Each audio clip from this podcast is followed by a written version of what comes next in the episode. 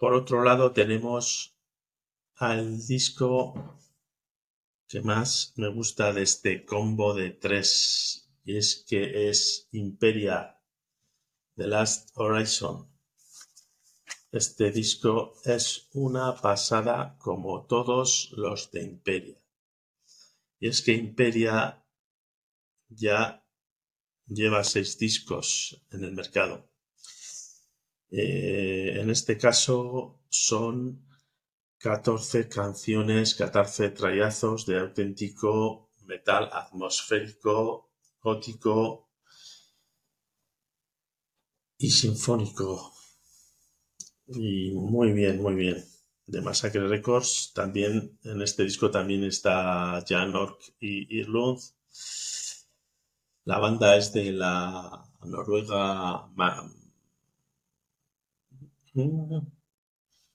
Elena Ayen Michelsen, una pasada.